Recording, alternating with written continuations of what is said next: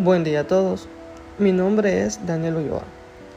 El día de hoy les compartiré mi reflexión acerca de esta significativa película.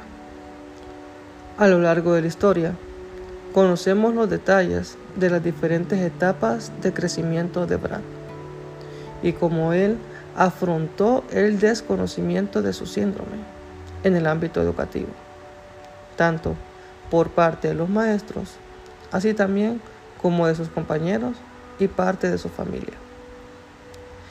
Esto ocasionó muchos maltratos y rechazos en su vida, algo que podemos notar hoy en día en muchos de nuestros estudiantes.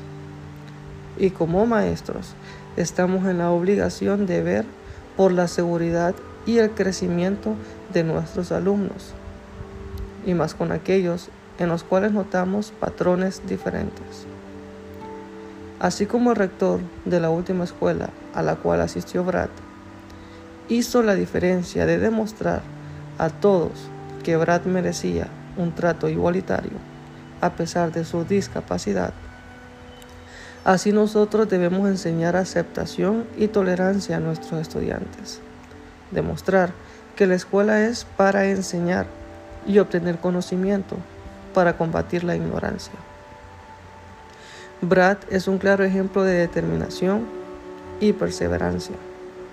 Un maestro que ama lo que hace y que, a través de su experiencia, enseña con amor y dedicación para que todos sus alumnos se sientan importantes e incluidos. Al amar lo que hacemos, lo disfrutamos y hacemos disfrutar a nuestros estudiantes y generamos un impacto en ellos para creer en sí mismos y así como Brad, jamás rendirse. Gracias.